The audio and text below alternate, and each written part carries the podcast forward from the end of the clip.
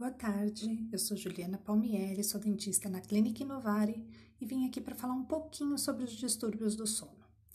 Em março desse ano, a Associação Brasileira do Sono desenvolveu a campanha Semana do Sono, com vários eventos e palestras visando a conscientização social sobre a importância do sono para a saúde física e mental.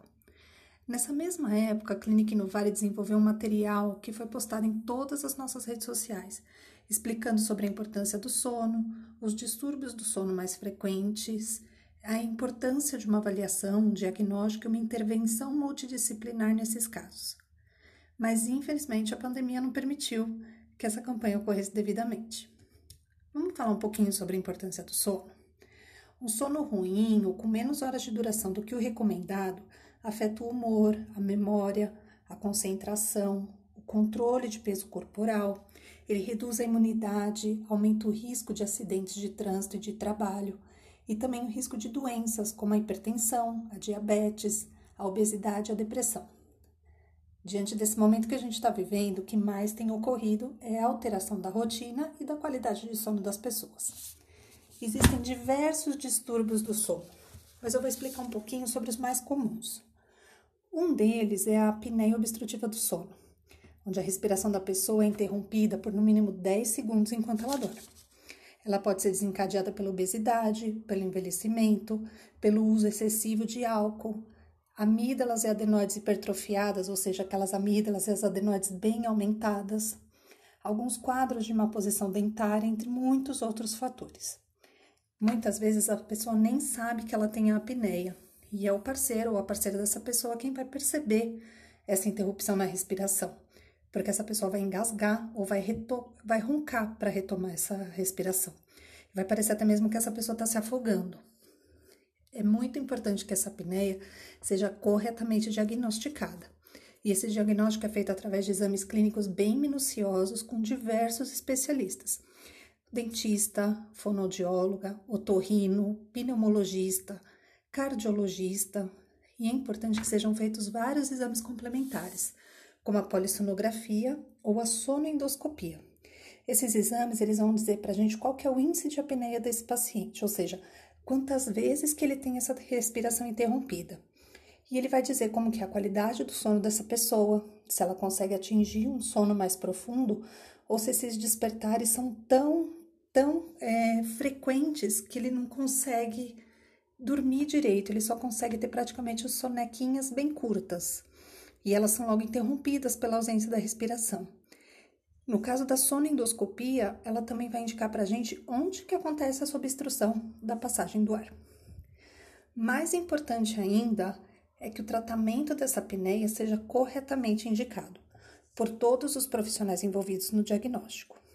O tratamento da apneia vai variar conforme a gravidade, podendo ser feito com aparelhos intraorais feitos pelo dentista, onde ele vai fazer com que a mandíbula do paciente se posicione um pouco mais para frente enquanto ele dorme. E isso aumenta a via aérea do paciente, é, impedindo que essa obstrução da passagem do ar aconteça. O tratamento pode incluir exercícios miofuncionais com a fonoaudióloga, o tratamento dos fatores que desencadeiam essa apneia, como uma perda do peso, por exemplo e pode ser necessário até o uso do CPAP, nos casos mais graves. Vale ressaltar também que, apesar de ser muito comum em adultos, atinge, essa apneia atinge praticamente 33% da população, ou seja, em, a cada três pessoas, uma tem apneia. Então, se eu não tenho, é, você não tem, alguém que você conhece vai ter, tá? Mas essa apneia afeta também as crianças. E os principais sintomas nas crianças é o sono agitado, às vezes as crianças dormem numa posição muito diferente, muito é, inapropriada. A enurese noturna, que é o famoso xixi na cama, a criança sua muito dormindo porque ela faz um esforço muito grande para respirar. E aí ela começa a ter dificuldade de concentração, dificuldade de aprendizado, vai ter um baixo rendimento escolar e isso faz muitas vezes a criança ser erroneamente diagnosticada com TDAH. Um outro distúrbio muito comum é a insônia, ou seja, a dificuldade em dormir ou em permanecer dormindo. Essa insônia ela pode ser passageira. ela vai estar associada a algum estresse ou uma ansiedade momentânea, por exemplo, relacionada a algum evento importante, a morte de um familiar, é, ansiedade por uma data importante de um casamento, por exemplo. Mas é, se ela durar por mais de três vezes por semana e por três meses, ela é considerada crônica e merece atenção. O tratamento para insônia geralmente envolve medicamentos, mas é preciso fazer um alerta. Esses medicamentos eles vão ter uma indicação muito pontual. Eles só devem ser usados para minimizar momentaneamente essa crise de insônia. O mais indicado, na verdade, para tratar a insônia é a terapia cognitiva comportamental, terapia com psicóloga, para conseguir um resultado permanente e efetivo dessa insônia. O sono regula todo o nosso organismo e a qualidade do sono rege a nossa qualidade de vida.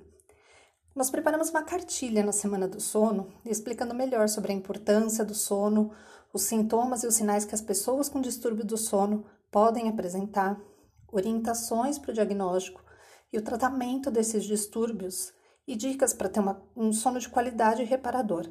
É a famosa higiene do sono. Então aproveitem a leitura dessa cartilha e tenham bons sonos.